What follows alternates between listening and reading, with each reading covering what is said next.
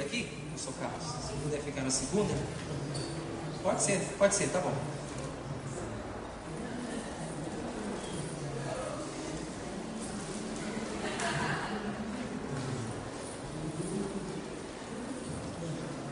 A, a proposta aqui é bem simples. A gente. A, a, vou pedir para eles se apresentarem, falar um pouquinho sobre o ponto de vista deles com base na generosidade, é, aliada à fé, aliada à caminhada de cada um, seus pontos de vista com base na sua história e no que eles têm visto. Eu tenho certeza que cada um aqui com sua história pode contribuir muito sobre esse tema. E eu queria colocar à disposição um número de telefone para caso você queira fazer alguma pergunta. Então, se você quiser, tome nota agora. Você pode mandar um WhatsApp, tá? Que é o 94534 0479. DDD 11 94534 0479. Vocês estão achando aqui um pouco quente? Como é que está? Está um pouco quente. É que eu sou carioca, para mim tudo é calor. Então, é, tem como pedir alguém para a gente poder aumentar a temperatura aqui? Aumentar a temperatura não.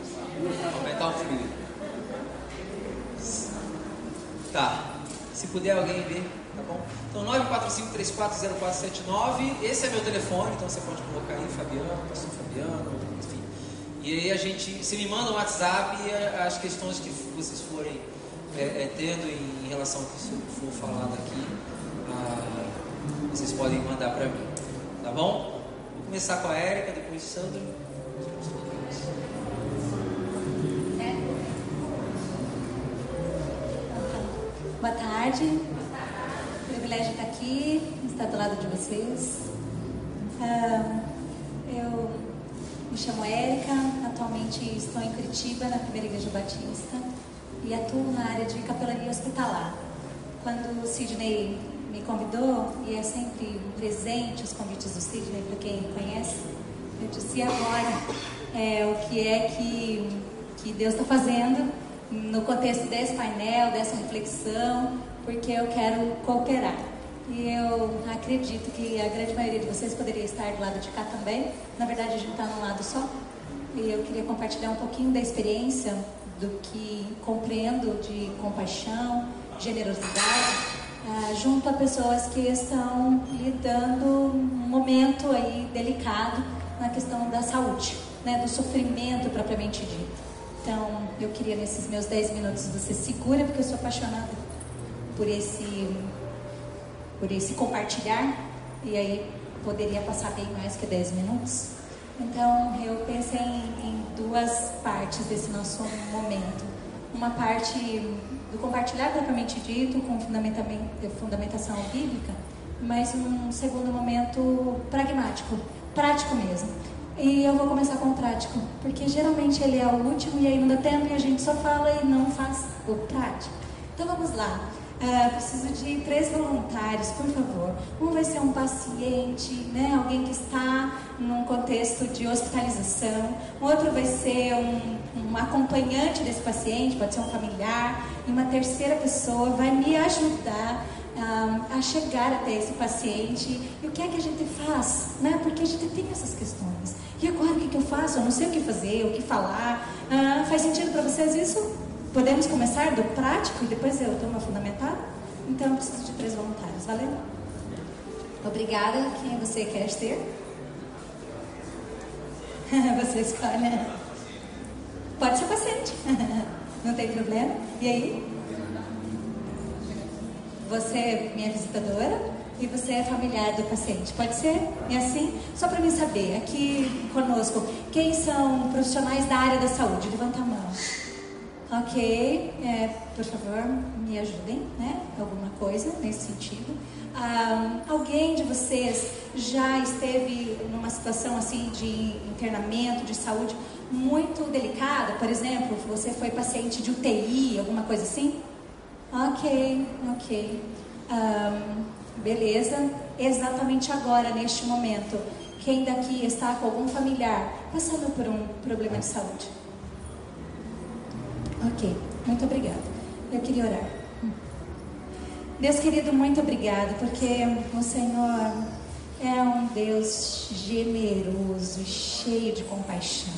E o Senhor nos move aí na direção de pessoas que estão vivendo situações delicadas inclusive na área da saúde. Que essa nossa vivência aqui, ela seja é, usada pelo Teu Espírito Santo para tocar em nossas consciências, tocar sim nossos, nossas emoções e seja instrumento do Senhor de capacitação para que possamos ir, tocar e esperançar em Teu nome. Amém. Tá valendo assim? Se eu falar assim, é muito vamos.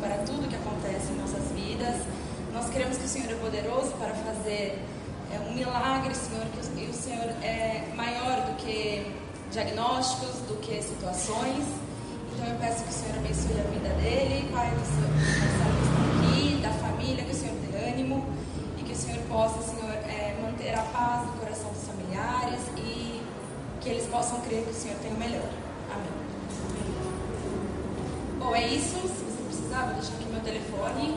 Procurar. Vou pedir para as pessoas doarem e estaremos em oração. Obrigada.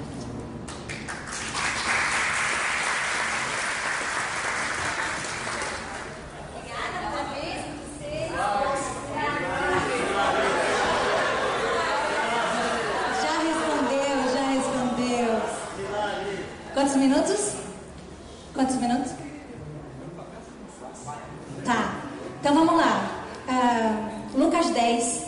A gente vai ter Jesus sendo ah, questionado por mestre da lei, né? Dizendo, ei, o que eu tenho que fazer para hergar a vida eterna? Em outras palavras, não é um- uma leitura agora exegética, mas devocional.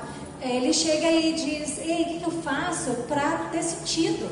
Eu estou querendo alguma coisa que faça mais sentido do que obedecer à lei. Mas, mas o que diz a lei? Ah, a lei diz que tem que amar Deus de todas as coisas, o próximo. Então faça isso, cara. Mas o que, que é meu próximo? Porque ele estava querendo ali né, fazer uma pegadinha com Jesus. E aí a gente tem a clássica parábola do bom samaritano. Nós vamos ter alguém que está no caminho, né, de, em viagem, Jericó, e ele é assaltado, né, é violentado. Poderia ser uma parábola dos nossos dias, do que tem acontecido mesmo conosco. E, e de fato, três pessoas são destacadas ali por Jesus, ou, segundo o padre Antônio Vieira, três filosofias de vida. Primeira filosofia, que é representada pelo sacerdote, é o que é teu é meu. Ou, na verdade, não é do sacerdote, é dos ladrões. Né? O que é teu é meu. Então, eles de fato olham para o viajante e querem é, aquilo que é dele. Nós vivemos isso todos os dias. É, A segunda filosofia representada pelos religiosos, esse sim, o sacerdote e o levita. O que é teu é teu, o que é meu é meu. Ah, não, estou me aprofundando, mas mais ou menos isso, cada um com seus problemas. Que de novo a gente ainda não entrou na temática da generosidade. Mas na terceira proposta de filosofia de vida, segundo o padre, o que é meu é teu. Então tem alguém que para, né? Ele também está caminhando e ele para e vai prestar socorro. Ele presta os primeiros socorros. E isso que a gente estava fazendo aqui, para mim, está dentro de, entre aspas, primeiros socorros. Nós podemos ir na direção de alguém que está hospitalizado ou domiciliar ou numa outra situação, mas estou dizendo o meu trabalho lá no dia a dia. Ah, o que eu encontrei lá no hospital? Pessoas vindo, hoje nós, nós temos uma capelania que é cristã, com eh, irmãos de várias confissões religiosas, eh, cristãs, de várias denominações, católicos, eh, evangélicos, ah, históricos, pentecostais, etc. E aí cada um vinha com uma abordagem, como um bom samaritano. E aí aqui mesmo, aqueles que já conhecem, nós pontuaríamos alguns cuidados, desde a apresentação, uma coisa muito básica do tipo, oi, tudo bem, né? É, não é tudo bem. Então, opa, pera, eu entrei num cenário que eu me organizo e digo, olá, como você está? E eu não digo, oi, tudo bem. Fica a dica. Olá, como você está? Quando eu chego num cenário como este. E ao me aproximar, seja lá como é, foi feita mesmo a apresentação, e a Mari mandou super bem, mas ah, Mari é da área da saúde? Você é da área da saúde? Qual que é a tua área? Comunicação. A Mari fez uma entrevista, né? ela começou a perguntar várias coisas e, e super articulada, com quanto ah, isso também acontece. E eu disse, misericórdia, e agora como é que a gente vai ah, ter um padrão no nosso atendimento? E é deste padrão que eu vou falar nos próximos um minuto e meio. Eu acho que ele está aí, não está aí? Ah, nós desenvolvemos uma metodologia na linha da compaixão, que é, número um, escutar. Fale isso para mim, por favor. Ai, para quem está do teu lado? Escutar. Eu vou na direção de alguém para escutar. Ah, o que você tinha em mente, Mari, quando eu te puxei ali, vamos fazer uma visita? O que, que você achava que você tinha que fazer? Eu tenho que ajudar de alguma maneira. Ok. O que é que a gente geralmente acha que vai fazer uma visita? Levar uma palavra de conforto. O que mais? Isso aí tudo que você pensou. escutar. Escutar. Escutar. Eu vou lá para fazer este primeiro acolhimento. Por isso que é ponto socorro. E eu preciso perguntar. Ah, mas ele estava ah, em coma. Mas dava para escutar. Porque eu escuto o paciente. Que mais? Familiar, que mais? Profissional da saúde, que mais? O Espírito Santo de Deus. Escutar. Eu preciso escutar o Espírito Santo de Deus. O que é que Deus estava fazendo na vida do Marcelo?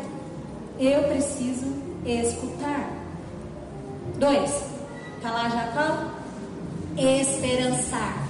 Alguém disse levar a palavra de Deus. E eu vou levar a partir da minha escuta.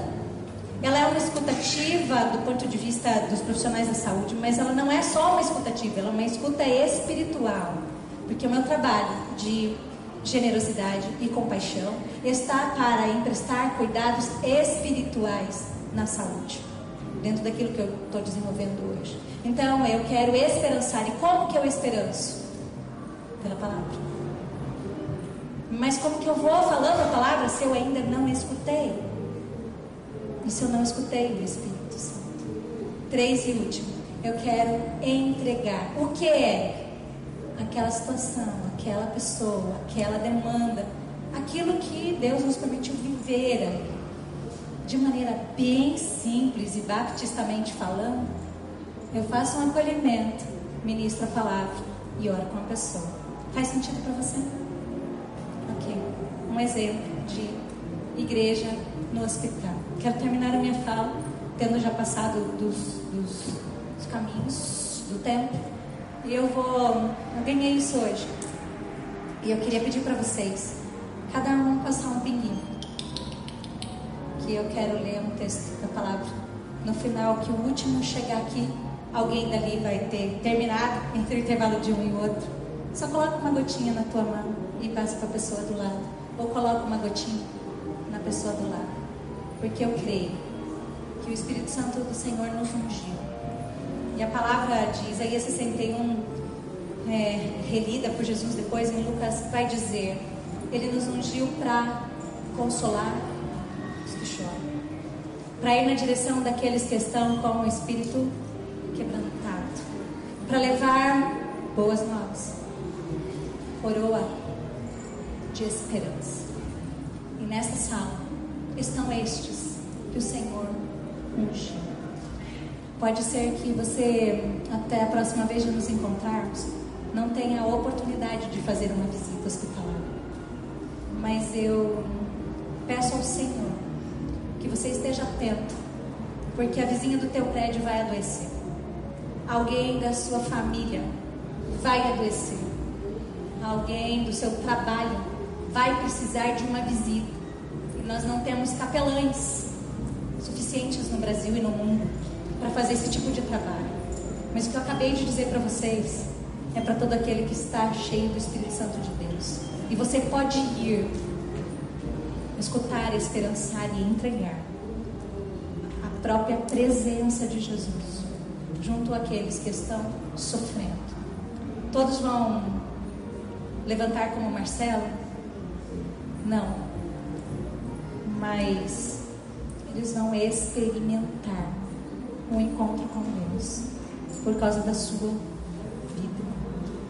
Conforme a gente tiver mais tempo, eu queria relatar pelo menos uma outra visita real que tem a ver com generosidade e compaixão. O, o samaritano passou óleo e vinho nas feridas. Que de maneira simbólica você esteja experimentando um toque de Deus também nas suas feridas. Porque só pessoas feridas podem curar.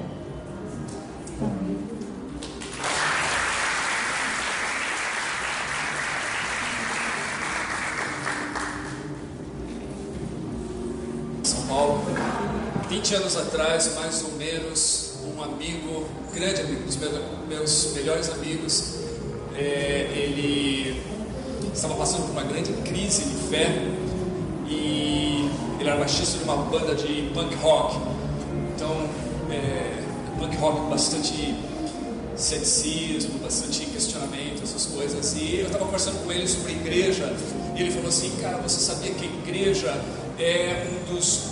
É, as igrejas, de um modo geral, é, é um dos lugares onde você tem é, o maior espaço ocioso da sociedade, né, onde é quase que inútil. Você tem um grupo de pessoas que se reúnem ali algumas horas durante a semana e todo o restante do tempo esse espaço fica fechado, não acontece nada. Ele falou assim: eu, eu acreditaria numa igreja onde esse espaço fosse utilizado a semana inteira.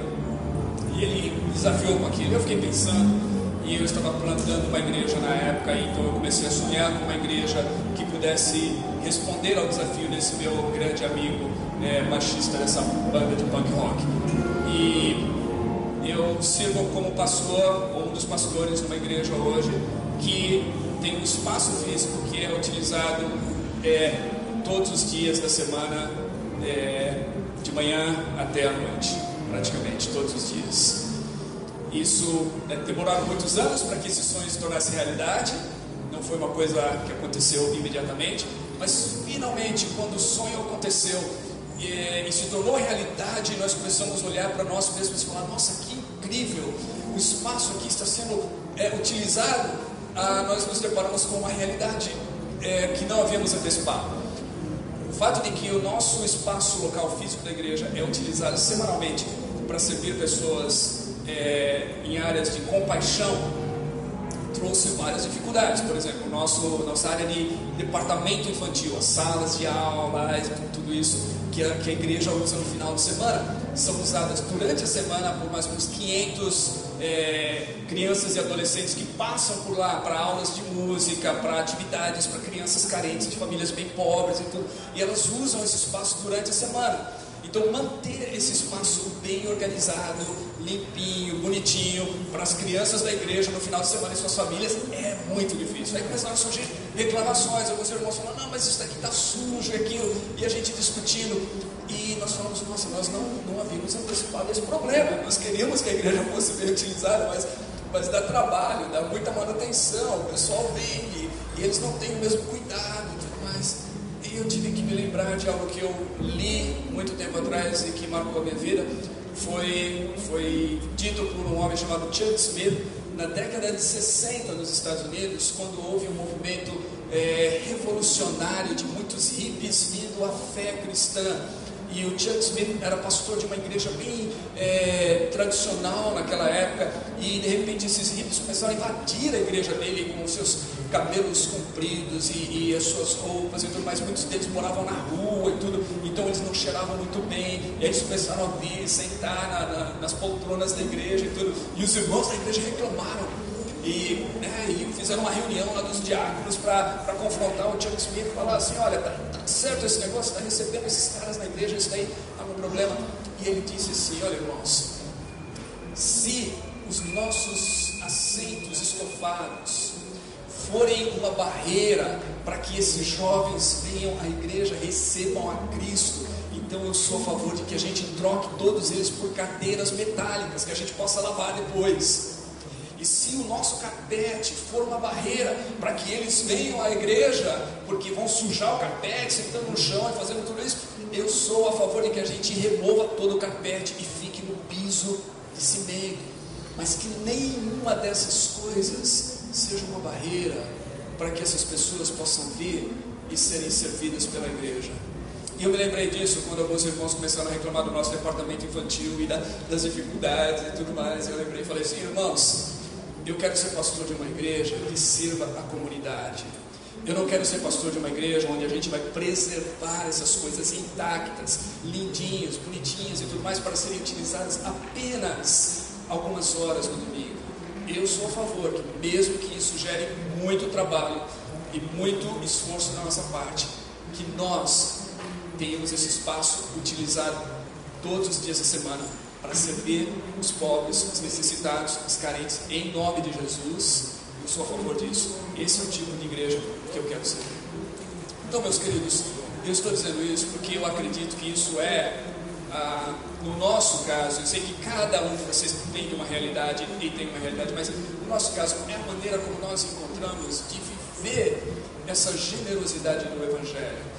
Em Êxodo capítulos 33 e 34, quando Moisés pede para ver a glória de Deus, é incrível uh, o que acontece ali. Deus, Deus fala que Moisés não vai ter condições de vê-lo daquela maneira, mas Deus decide dar é, um vislumbre dessa glória e dessa revelação para Moisés. E, e, quando Deus então permite que Moisés tenha esse vislumbre, Deus diz assim que ele passou diante de Moisés ali e ele passou falando assim: é, Jeová, Senhor, Deus compassivo e misericordioso, e tem algumas outras palavras, mas, mas o nome de Deus, o nome de Deus, que Deus, Deus falando acerca de si mesmo, e falando acerca de si mesmo Moisés, ele, ele diz que o seu nome é compaixão e misericórdia.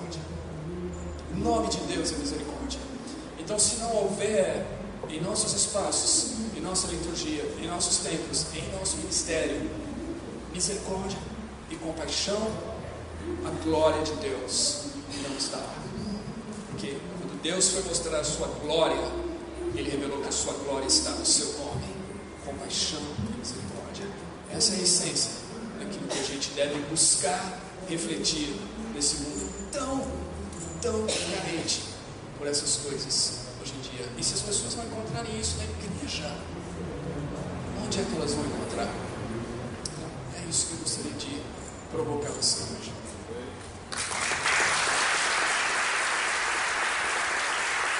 você pode, já pode enviar essa pergunta, a gente recebeu acho que uma ou duas aqui, você já pode enviar. Você pode, você pode fazer uma pergunta genérica ou você pode direcionar essa pergunta também é, de acordo com o tema, tá bom? Professor Carlos. Alegria estar com todas vocês, todos vocês, privilégio.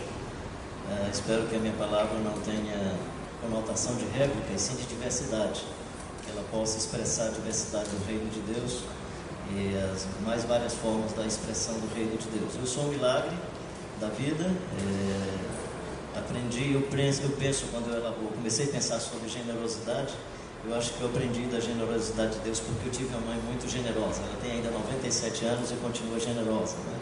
Meu pai já faleceu, faleceu em 1927, era um amigão, pastor evangélico, também muito generoso. Eu sou filho de uma família evangélica muito generosa, mas uma família muito pobre. É, meu pai pensava e minha mãe que aquele versículo multiplicar encher a terra só para eles dois.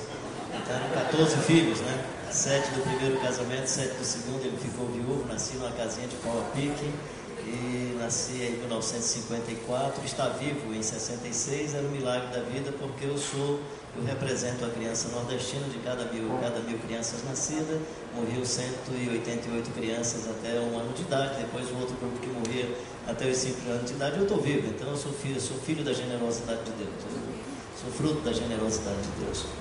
Ah, estive numa igreja generosa que investiu muito na infância, às vezes eu não conduzo Bíblia, não é por arrogância e prepotência, tem uma Bíbliazinha pequenininha, quem me conhece, porque eu memorizei muitos textos bíblicos na minha infância e adolescência, de tal forma que os textos geralmente estão bem na memória. Agradeço muito a essa igreja. Depois ingressei na Universidade de Engenharia Agronômica, na Federal na época, porque a igreja resolveu fazer um trabalho, era uma espécie de cursinho de preparação para garotos para ingressar na universidade, um salão pequenininho na igreja. Então imagina só, e a gente não tinha às vezes professor de matemática e química, a gente mesmo era que tinha que dar aulas aos outros.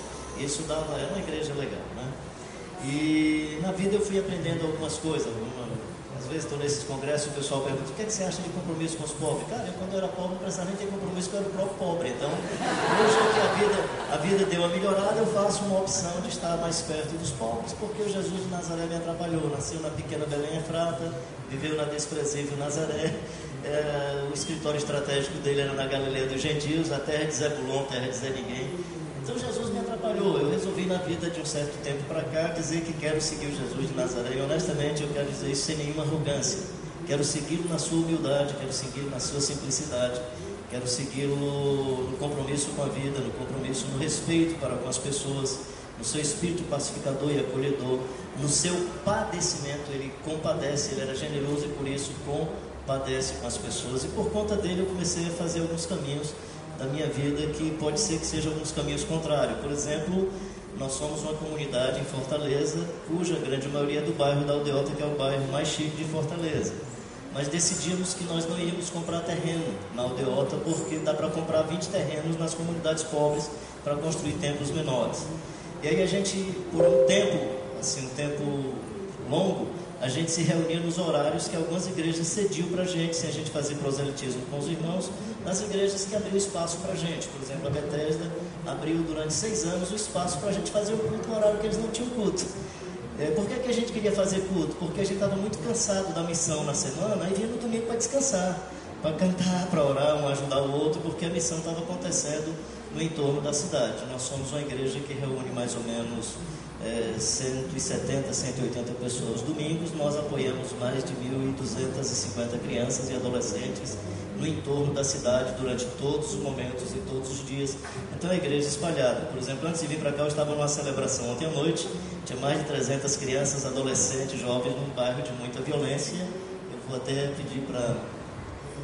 E aí decidir algumas coisas na vida, né? É, esse é um trabalho que eu chamo de pastoral de consolação, que eu faço com mães e pais que perdem os seus filhos é, precocemente por conta da violência. PCC, Comando Vermelho, os Guardiões do Estado, que é uma facção lá do Nordeste que surge em Fortaleza, Família do Norte, que vem lá do, do, Maranhão, que é outra facção. Essas quatro facções mais poderosas descobriram que o porto, o poço, o porto de Pecém é o melhor porto para importação e exportação de armas e entorpecentes. E Fortaleza vive uma crise de violência sem precedentes e, nesse momento, e são muitos jovens e adolescentes que padecem. E aí eu faço um trabalho que eu chamo de pastoral da consolação, para você ter uma ideia. Essa senhora que está aí de azul perdeu três filhos antes de completar 17 anos. Aquela senhora lá de branquinho que está ali na ponta, lá à, sua direita, é uma senhora que tá, tem um filho com, com que está em, em conflito com a lei o garoto é envolvido com a violência desde os 11 anos de idade. Ela se sente muito culpada porque ela casou com uma pessoa que a família não queria, foi abandonada pelo marido, ficou morando, vivendo em condição de rua por um período, depois arranjou uma casa de família para trabalhar e o filhinho ficava sozinho. Quando ela menos percebeu o menino estranho, percebeu que ele tinha sido cooptado por uma facção.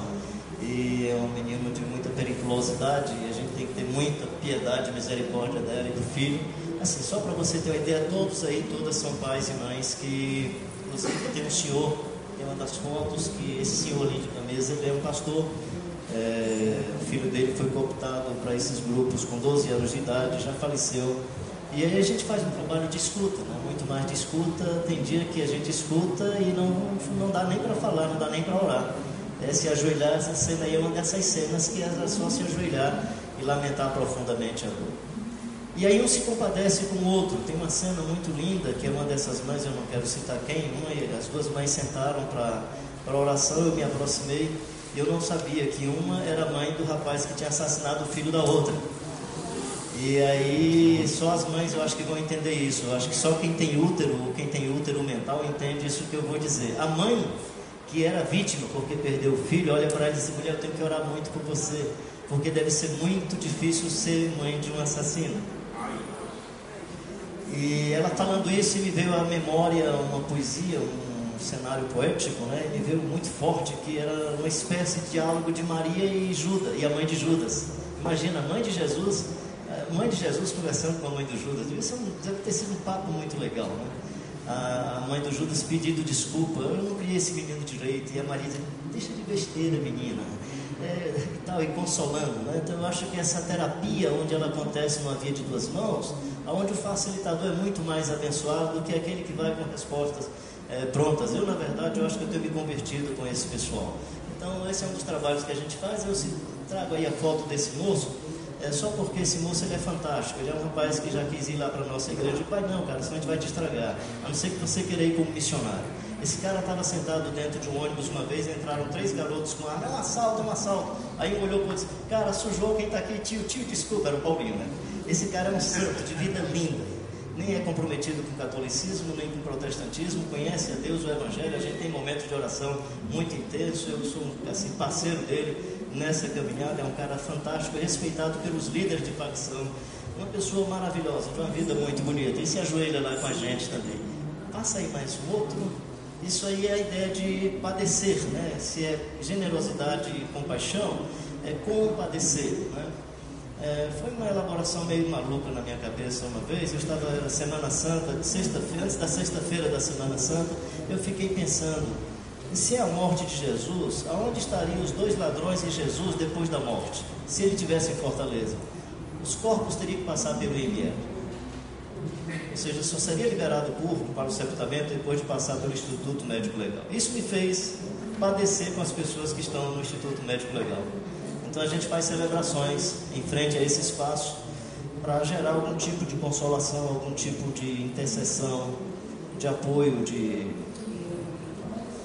é, de qualquer coisa. E dê sentido à vida, porque são pessoas que na angústia perderam o sentido, perdem o rumo, não sabem mais o que fazer. Especialmente no caso de pais e mães que se sentem culpados, especialmente as mães se culpam. O que é que eu fiz? Né? E elas não percebem que as facções têm um poder extraordinário, oferecem dinheiro, sexo e poder aos meninos. Então, lembro de um garoto uma vez que o Ed René teve em Fortaleza, eu levei para ele é, conversar um pouco com esses meninos que são chamados hoje de meninos de Deus.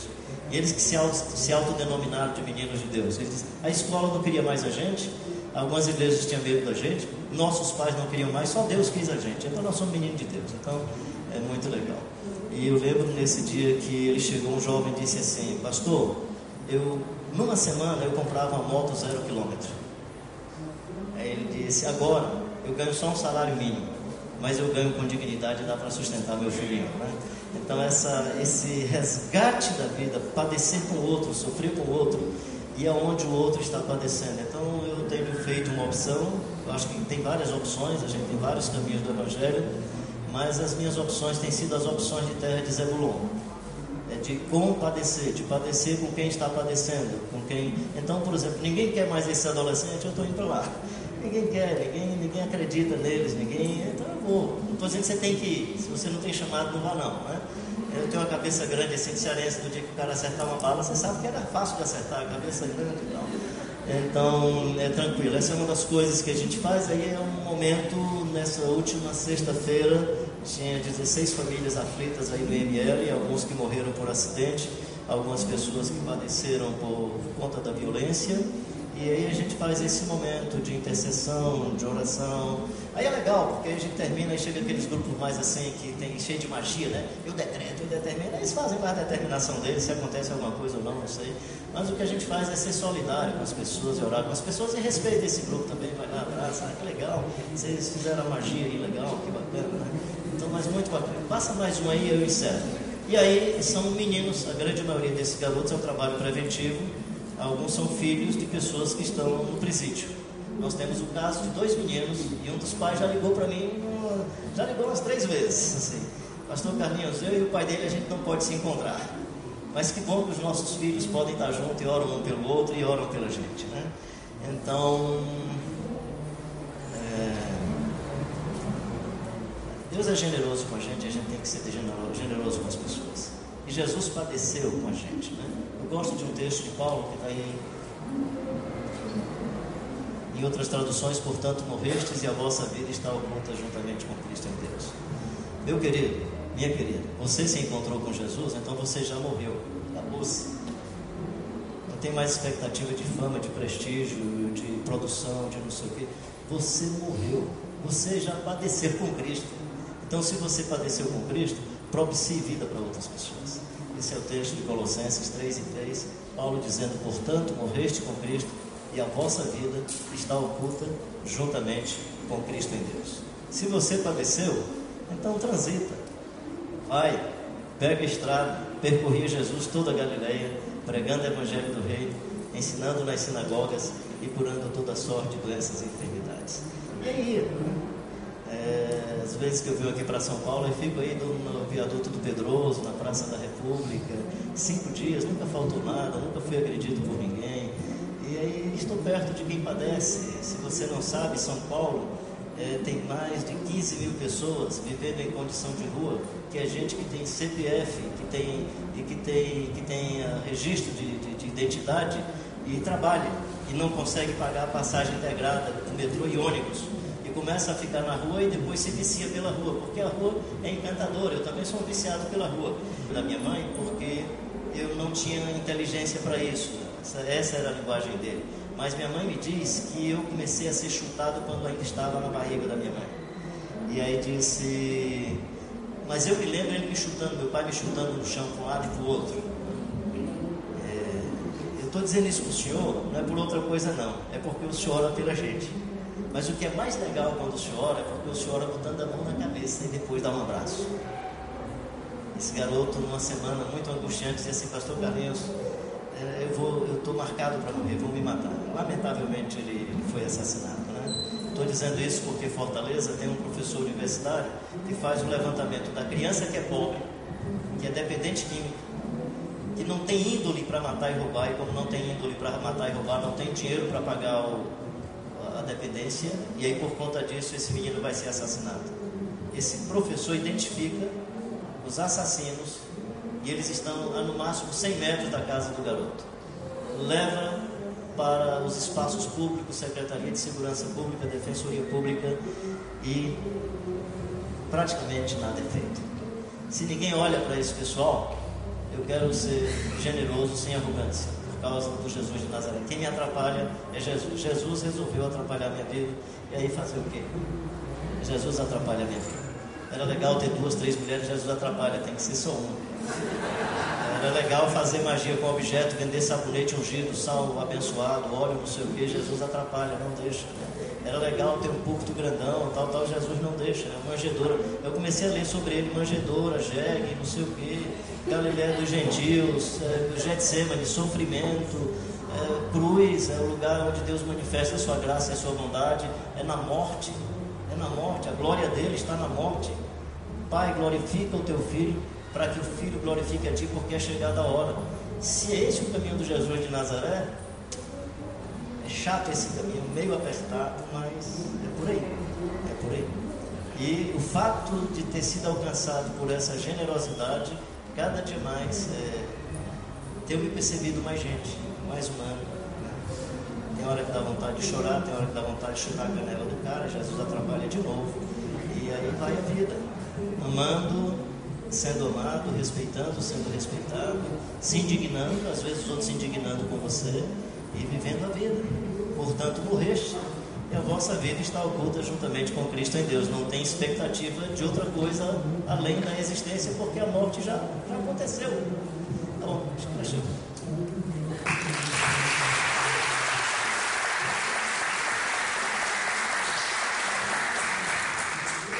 pergunta para a Érica: uh, se no Brasil existe capelania específica para criança hospitalizada?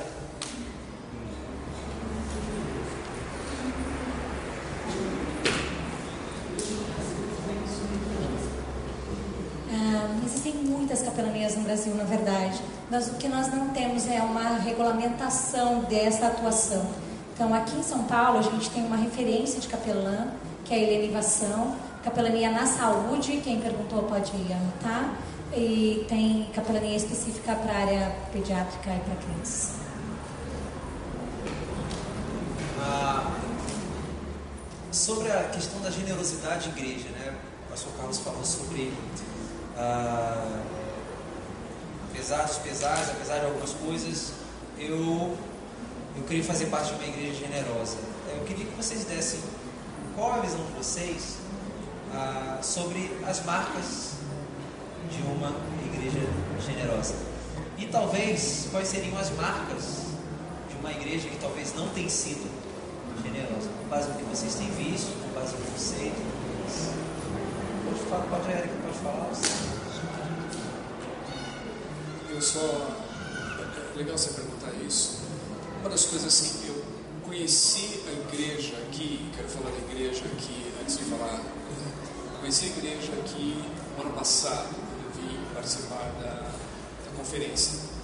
Eu já, já havia estado aqui em algumas ocasiões antes, é, como intérprete e coisa assim, mas eu não conhecia de fato a igreja. No ano passado, quando eu estive aqui, eu, eu fiquei impressionado, depois, nesse último ano, fiquei tremendamente impressionado de ver é, que nós, nós estamos em contextos diferentes. A igreja da qual eu faço parte e essa igreja são contextos, são mundos diferentes na realidade.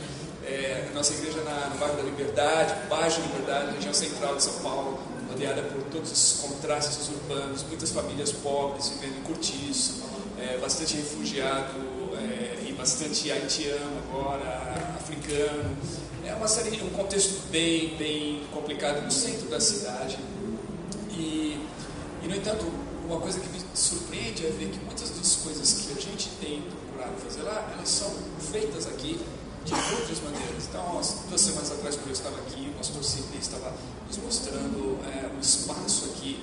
É, e essa ideia de usar o espaço durante a semana, com diferentes atividades, inclusive com as atividades da ONG, para abençoar pessoas, para empregar pessoas, para reverter isso daí é, de volta para vidas transformadas, isso me cativa. Isso, são, isso para mim é sinal de uma igreja que está procurando viver essa compaixão de Deus, de uma igreja que está procurando ser generosa para com as pessoas.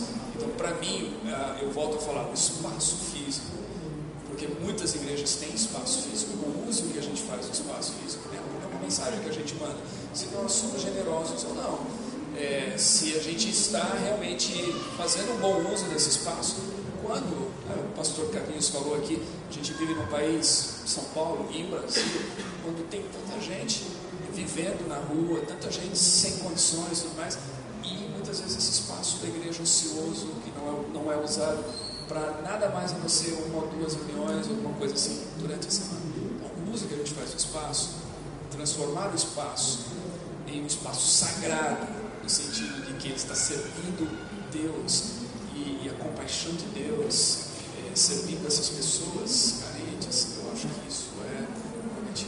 O uso do espaço é um sinal de uma igreja generosa, uma igreja que está pensando assim, não só em si, seus membros, mas está pensando como é que a gente pode servir de fora. E, e eu, eu digo isso, inclusive, também, assim, eu acho que é um sinal de generosidade é não fazer essas coisas contabilizando isso em termos de conversão. Entendeu? Não é assim, ah, a gente vai fazer todo esse tipo de coisa e no final das contas vamos contar quantas pessoas vieram, participaram disso, tudo quais e se converteram a Cristo.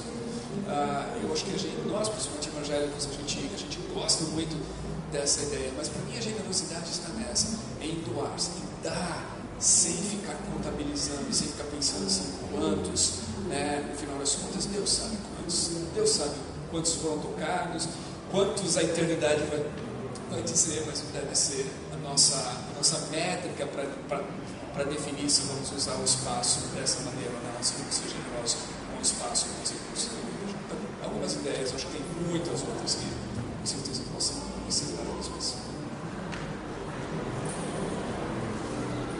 Vou puxar daqui e vou para a vertente ainda do hospital. Acho que a igreja que vai, então, né? Essa igreja generosa é a que serve.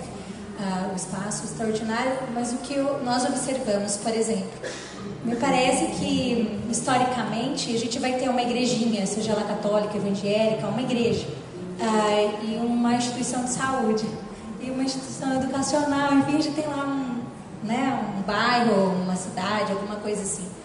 Ah, a, a, questão da saúde nasceu muito dentro da, da, própria igreja, com os cristãos. Ali a gente vai ter né, a história com a igreja católica e tudo mais. Mas com a profissionalização, nós fomos tendo uma dicotomia, ciência e fé. E, e então nós deixamos, aquele é um espaço e o nosso é outro espaço. Nós vamos receber as pessoas na igreja.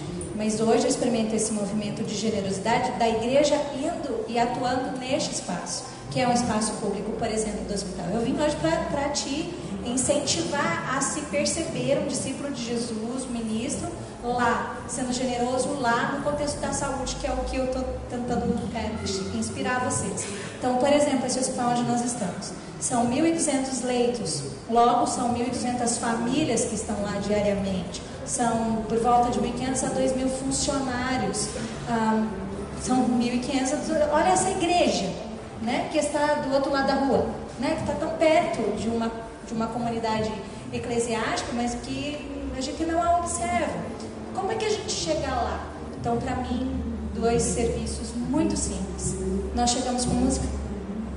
É, as nossas igrejas têm uma riqueza né, de música por todas as razões.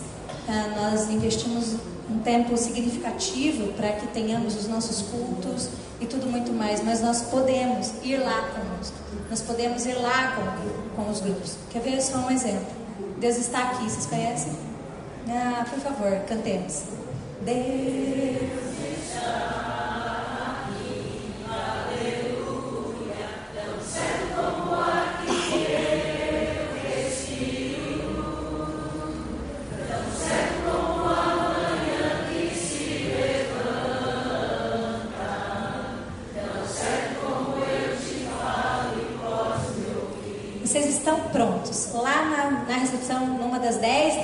hospital, por exemplo, de, de familiares de pacientes internados na UTI. Nós teríamos esse público aqui, são, são 300 pacientes de UTI, geralmente umas 600 pessoas. Hoje é sexta-feira?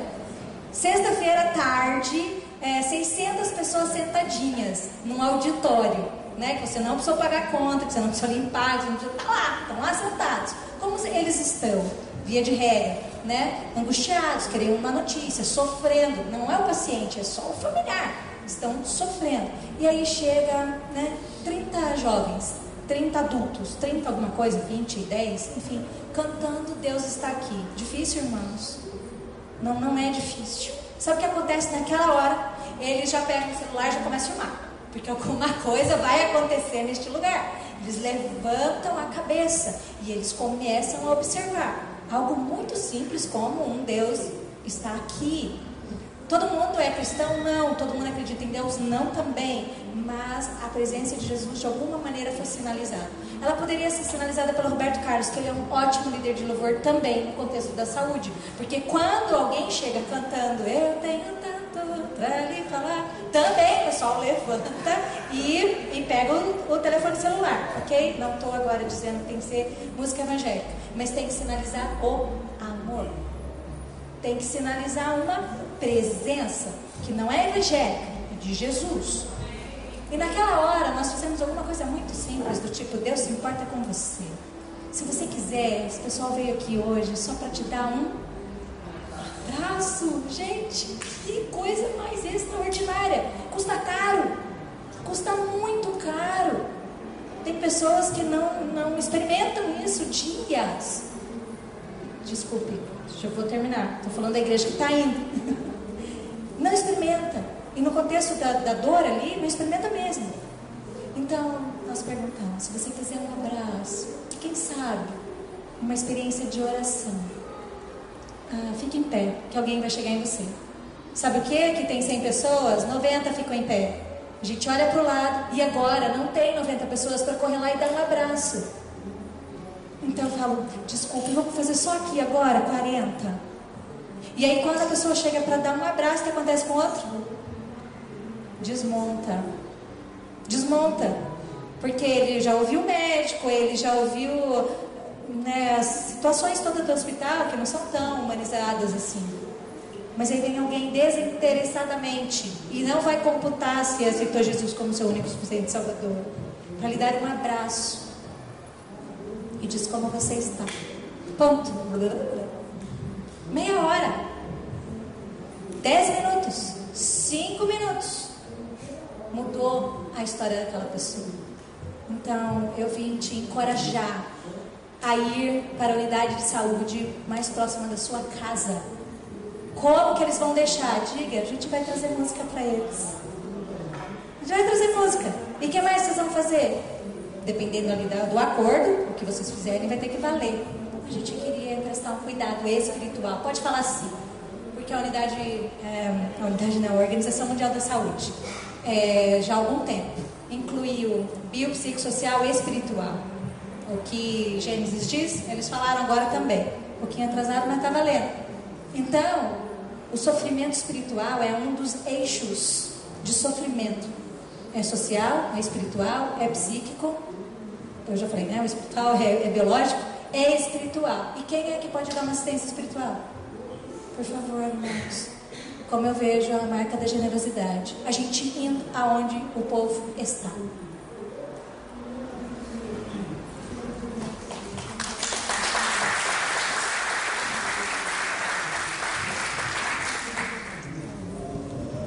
talvez olhar a coisa de duas maneiras: olhar para a igreja, que é o povo de Deus que está espalhado pelo mundo afora, que a generosidade acontece na esquina, acontece na mesa da sua casa, acontece quando você acolhe alguém. É, tem um médico que eu conheço que ele fez opção, ele é um, ele é um neurocirurgião muito bom, é lá de Fortaleza, é evangélico. E por conhecer o Evangelho, conhecer o Jesus de Nazaré, fez a opção de trabalhar em hospital público. Ele poderia estar ganhando muito dinheiro. E eu acho que essa é a generosidade, ou seja, ele é generoso por isso, porque tendo a capacidade que tem, a profissão que tem, poderia fazer dessa profissão um meio de ficar rico, ganhar dinheiro e tal. Dois dentistas que são da nossa comunidade que fazem um trabalho lindo, lindo lá em Guiné-Bissau. E assim, hoje tem um centro de formação de dentistas em Guiné-Bissau, que é em parceria com a Universidade Não Evangélica lá de Fortaleza. Eu acho que isso é generosidade deles. Né? Vez de ter um centro, estou dizendo que está errado você fazer um centro de odontologia na sua igreja, mas às vezes isso é muito prosélito. Né? Eu só estou dizendo que tem outras formas da gente viver essa generosidade enquanto você vai. Eu acho que o pastor é generoso quando ele acolhe o pobre, quando ele acolhe a... e acolhe o rico também, por favor, não é para excluir rico, não. O Tiago é como é que você acolhe o rico? O Tiago diz: o rico vem na sua insignificância e o pobre com a sua dignidade. Não é porque o rico é insignificante, é porque o cifrão da testa dele não tem valor no Evangelho. Jesus gostava tanto de dinheiro que entregou a tesouraria para Judas. Estava no, fascínio de Jesus por dinheiro, pegou e mandou dar para Judas. Né?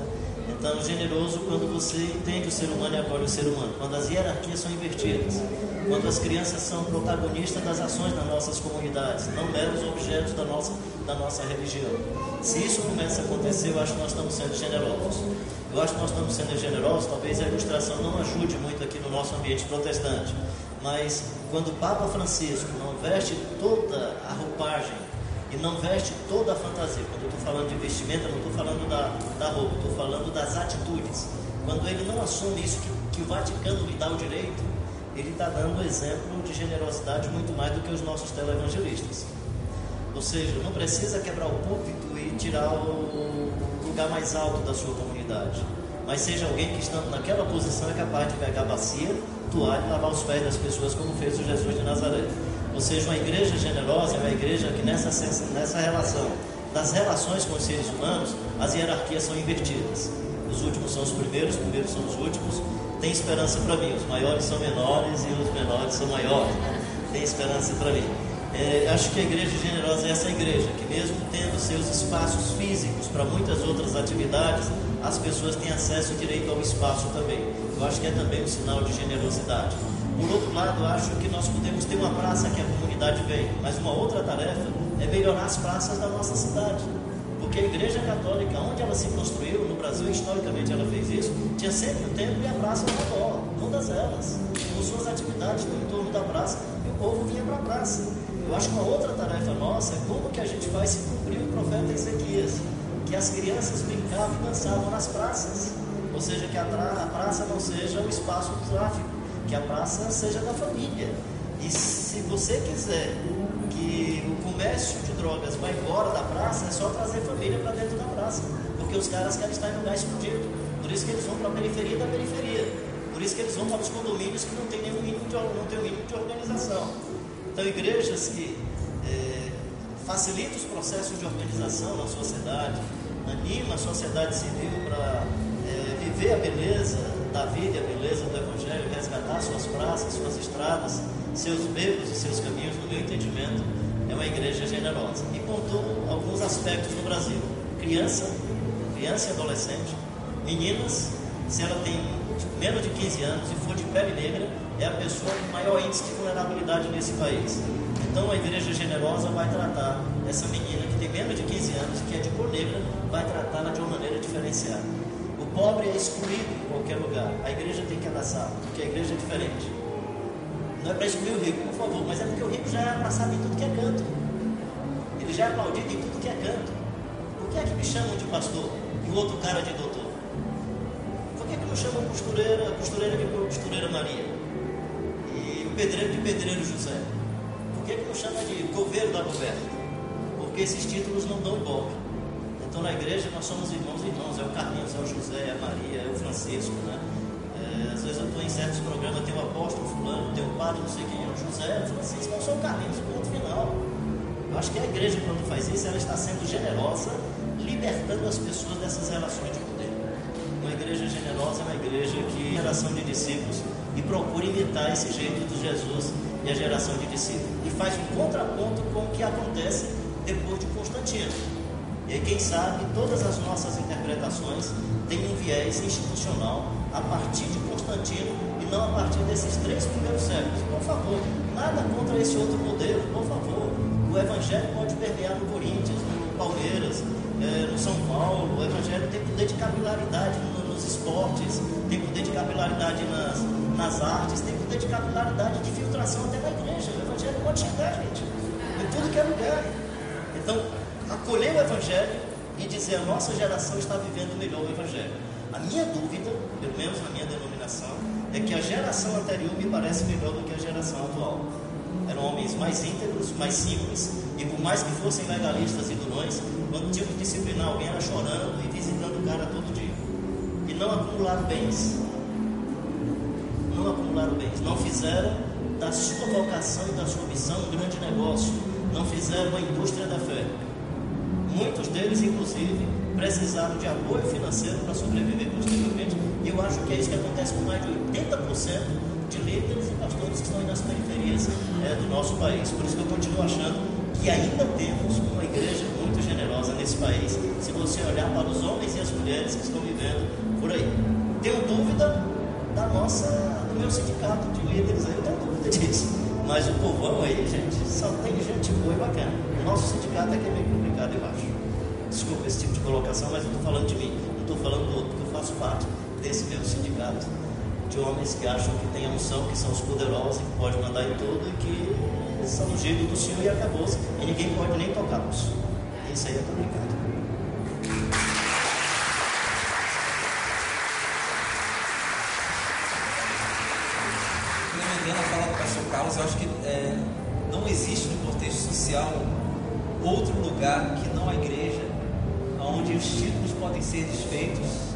Nós podemos ser quem somos. A, a proposta de Jesus da igreja, não estou falando da instituição igreja, né? Mas a igreja que Jesus criou talvez seja o único lugar no mundo aonde isso pode acontecer, aonde isso é possível. E às vezes esse lugar está deixando de ser possível. E aí eu já emendo, você falou, você falou pastor Carlos, na- na questão da- da- das gerações, eu ia perguntar justamente isso. Eu estou vendo muitos jovens aqui, alguns eu conheço. Ah, você falou sobre a questão das gerações. Eu tenho ouvido muito que, é, ao contrário do que o senhor falou, sobre que a geração anterior era, era, era mais voltada para a questão da generosidade, eu ouço um, um outro polo dizendo o seguinte: essa geração, a geração pós-moderna, a- a- a- inclusive os de fora da igreja, eles são muito ligados à questão da causa. Tem sido isso no trabalho de vocês em relação ao jovem de hoje? De fato, a gente tem que ter um trabalho um pouco maior para poder conscientizá-los sobre a generosidade, ou, ou isso tem sido uma coisa natural na vida do jovem hoje? Ou seja, ele tem buscado, por exemplo, mais a causa do que uma geração anterior. Você deu já um preâmbulo do, seu raciocínio, mas eu queria desenvolver um pouco mais isso. E talvez como a gente, é, é, enquanto líderes, podemos desenvolver talvez uma consciência generosa, não sei se essa é a melhor palavra, porque generosidade tem muito a ver com a alma e o coração, mas como é que a gente consegue desenvolver uma consciência generosa, atitudes generosas na turminha que está crescendo? Eu estou falando dos de 12, 13 anos, é, talvez os que estão começando a faculdade agora. Como é que tem sido isso no trabalho de vocês? Deixa eu ser generoso com vocês dois. Porque enquanto vocês estão falando, eu estou pensando. Então, eu sou generoso. Enquanto eu falo, vocês vão pensando aí e vão né? Acho que é mais justo, né? Então, ah, quando eu me referi à geração, estava falando de integridade. Eu não sei se eu julguei essa palavra, senão foi uma falha minha. É que eu acho que era uma geração mais íntegra, mais. eh, Você vai para os líderes da Assembleia de Deus, para os líderes batistas, para os líderes presbiterianos, essa geração mais temerosa, mais pastoral, de visitar, de acolher. Eu não estou dizendo que o nosso modelo pastoral tem que ser o mesmo. Estou falando da integridade mesmo. Estou falando de meu pai que não precisa. Bem, era pobre, comprou uma vaquinha lá do cidadão, deixa aqui no meu terreno, amanhã o senhor vem buscar. A vaquinha morreu, noite, quando ele foi buscar o cidadão, pastor, fica tranquilo, eu lhe dou outra. Não, não, eu pedi emprestado o seu terreno para ela ficar. Esse homem depois se converteu, por causa dessa integridade de não ter aceitado que ele desse outra, né? Seu Pirapora, se converteu. Eu tenho um amigo meu que é pastor evangélico de uma denominação, tá, o diretor de um seminário, veio aqui para São Paulo, chegou numa livraria, fez uma pilha de livros, aí quando foi pagar, disse, ó, mas eu tenho cheque, mas meu cheque é de Fortaleza. Aí o cara, não, não pode, não sei o que, chama aí o gerente. Aí o gerente veio e disse assim, eu inclusive sou pastor carentão, não vendo. E vocês sabem que é isso, ou seja, por causa da pilantragem, nós perdemos muita integridade por causa de outros, e isso tornou quase que público, então eu estava me referindo nisso. Então, nesse aspecto da integridade, da doação, quando eu olho um homem de cabelos brancos, um pastor do seu chefe, quando eu olho para o Manfredo Greller e tantos outros aí dessa geração, pastor Antônio Elias, é, Elias Tonini, você tem que se curvar, cara. Você tem que se curvar diante dessas figuras emblemáticas que durante a vida toda nós não tínhamos nada para denunciar desses caras. Desculpa sem expressão, cara. É, o que, é que essa nova geração faz? Essa geração ela, ela é mais inovadora. Eu acho que é uma geração não só evangélica, a geração de um modo geral é uma geração que tem mais consciência ecológica. É a geração que não canta atirei o o gado, né? não, não diz com dois pardais matei, aliás, com, com uma pedra matei dois pardais, é com mão de alpiste alimentei dois passarinhos e por aí vai. Porque ela evita a linguagem de violência. Isso é muito encantador e muito, é, muito diferente. Eu tenho uma preocupação, eu ia colocar porque a gente está num ambiente de pessoas muito amadurecidas. Eu tenho uma preocupação se o que nós fazemos é ainda prosélito, ou se o que nós fazemos é de fato um serviço para o outro. É, se quando nós acolhemos as crianças, é por causa da importância que Jesus deu à criança, ou porque a criança traz os pais. Ao ponto que você vê em alguns conflitos de igreja que se o cara é missionário evangelizou só criança, mas nem o adulto se converteu, como se criança não pagasse a conta. Ela não paga mesmo, né? Mas não fosse importante para o reino de Deus. Então, nesse sentido, a pergunta que às vezes eu faço é, dentro dos critérios do que nós chamamos de sucesso e bem, é, bem sucedido, e fomos bem tal, tal, se esses critérios correspondem aos mesmos critérios do Evangelho do Jesus Cristo de Nazaré. Então, nesse sentido, quem sabe a nossa geração precisaria pensar mais. Porque nós somos a geração urbana do barulho, não tem jeito. Vai pocotó, pocotó, pocotó, desde que a turma joga adrenalina para os braços e para as pernas. E então eu vou cantar uma música com uma mantra e o rio, e o rio passo 20 minutos no rio, ninguém aprende nada, mas fica. E o Tiririca vem para a televisão e pega uma poesia. Índia tem os cabelos nos ombros caindo, negros como a noite que não tem luar, tem os lábios de rosa, tá, tá, tá. Aí ele pega lá, Índia tem os cabelos, Índia tem os cabelos, Índia tem os cabelos, Índia tem os cabelos e dá nome. E você tem esse fenômeno na igreja, da repetição, da repetição, para ver se pega, né? Então essa geração precisaria cuidar disso. Geração que descarta, descarta fralda, descarta copa, descarta prato, descarta marido, descarta esposa, descarta filho, descarta comunidade. É a geração do self-service. E ela procura um self-service religioso que possa atendê-la porque ela decide. Eu decido, eu decido o programa de televisão e eu decido o culto. E se você não me oferecer um culto que agrade, eu vou para outro lugar. Então, assim, nós temos que lidar com isso. Então, o que nós estamos oferecendo é uma generosidade, a resposta que interessa a esse modelo pós-moderno, ou é uma resposta aos critérios do Evangelho de Jesus de Nazaré? Então eu tenho que ficar impressionado com o fato de que Jesus disse que eram poucos que iam passar pela porta e o caminho era apertado. Se tem muitos, eu tenho que questionar. E se eu sou o maior país católico do mundo, e sou o segundo maior país protestante do mundo, sou ao mesmo tempo um dos países mais injustos do mundo, sou ao mesmo tempo dos países mais corruptos do mundo, sou ao mesmo tempo dos países mais violentos do mundo, eu tenho que perguntar que crescimento foi esse? Então acho que são questões que eu não tenho resposta, eu tenho apenas a angústia. Eu vivo nessa angústia. Como que as facções conseguem nos bairros periféricos da minha cidade cooptar mais menino do que na minha época a igreja conseguia me cooptar, louco futebol, gostava de futebol, e a igreja conseguia me cooptar mais do que o futebol. Imagina isso, cara. Cidade de praia, de Rio, assim, de Fortaleza, ir para a escola dominical, ir para ensaio do jovem à tarde, à noite para o culto e perder a praia domingo. Só a igreja faz isso. A igreja fez isso comigo, mas não está conseguindo fazer hoje com a meninada que está sendo cooptada pelo poder das facções. Então, acho que nossa geração tem que perguntar alguma coisa sobre isso. Acho que essa é a. Desculpa, assim, estou talvez abrindo mais o meu. Caba velho, já vai ficando assim chato, né? E falar da vida, vai. E eu fico feliz que tem gente jovem com muita esperança. Por favor, você que é jovem, traga à tona a esperança, que eu fui muito cheio de esperança. Então, assim, meio azedo, Vai morrer, vai pro túmulo, então fica tranquilo.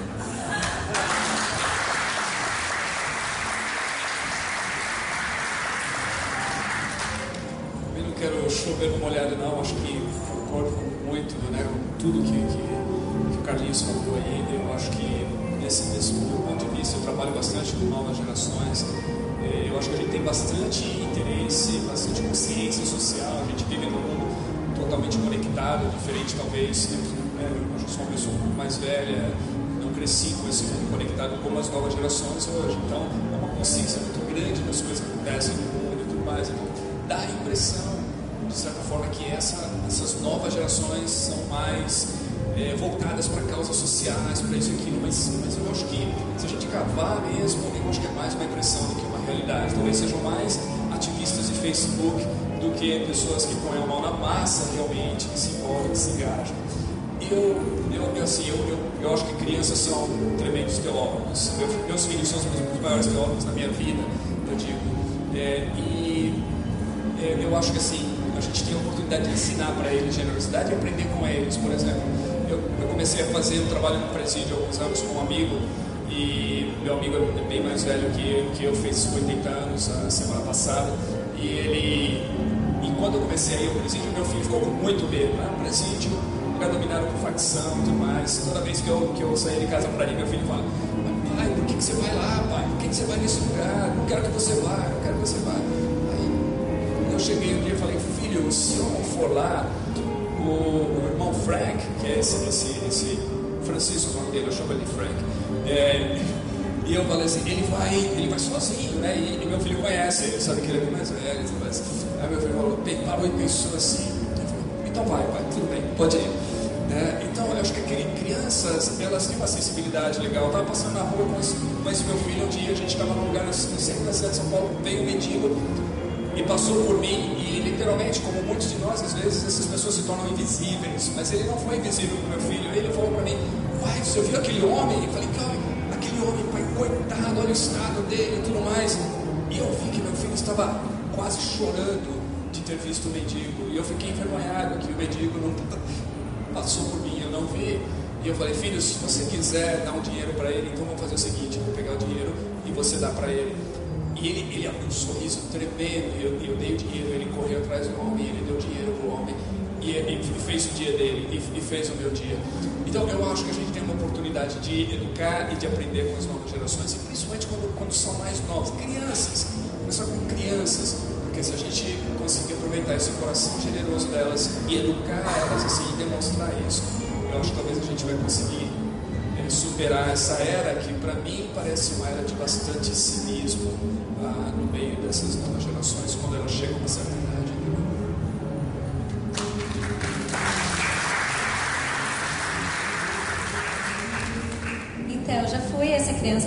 dentro de casa a, a o- a pessoa que precisava ser assistida, enfim. Sou filha de pastor e a gente viveu essa experiência de sair de São Paulo, de ir pro, pro interior, pro Marinho Ribeira, enfim. Mas como eu tô aqui com a questão da saúde, eu vou falar que eu aprendi a orar por enfermos. Era quase uma reza.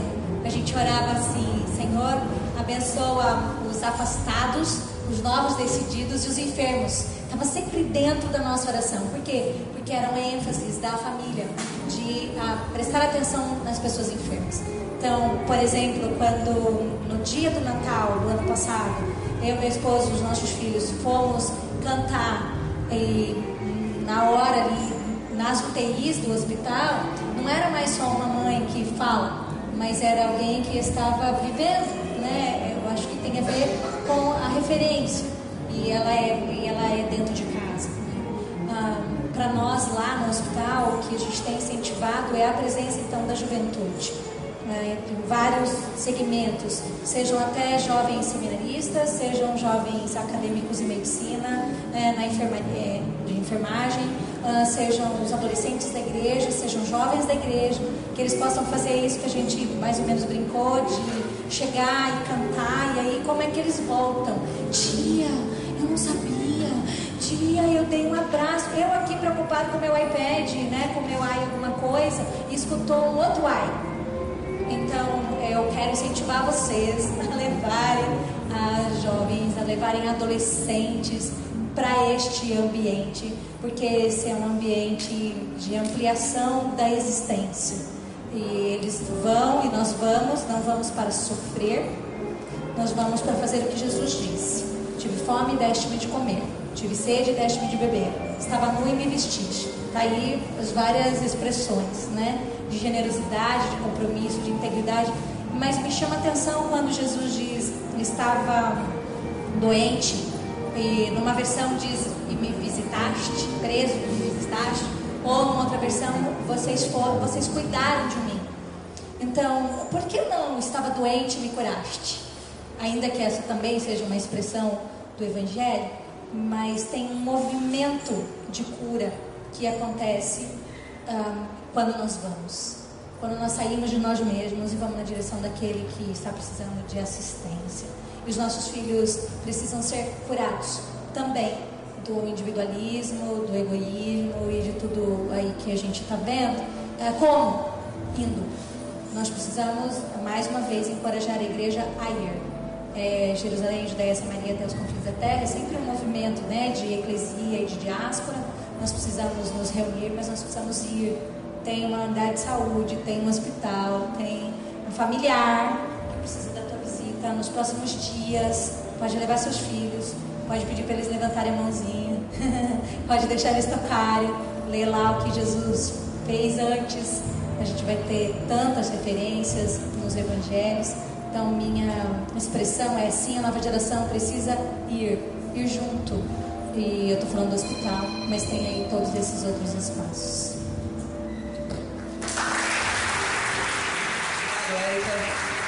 Pastor Sandro, Pastor Carlos, obrigado por esse tempo. Como é bom poder aprender com cada história, com o background de vocês. Ah, Milton Nascimento dizia que todo artista deve ir onde o povo está, né? Todo cristão tem que ir onde o E vocês têm feito isso de uma forma brilhante. Eu gosto sempre de encerrar um momento como esse orando pelos nossos pastores, pelos nossos líderes. Então a gente vai orar hoje pela Érica, orar pelo Sandro, orar pelo pastor Carlos, para que Deus continue preservando a vida de vocês, fazendo que vocês não desanimem jamais do que vocês têm feito e continue a inspirar as nossas vidas com a história de vocês, com a vida vocês. Vamos ficar de pé, pessoal? Ei, deixa eu só falar do finalzinho aí, que vocês passaram o creme na mão, né? Na verdade, a ideia já que a gente vai orar, você pode dar mão mesmo para outra pessoa. E eu queria contar só essa história então no final, tá bom? É, não sei se depois você vai pedir para levantar, mas enfim.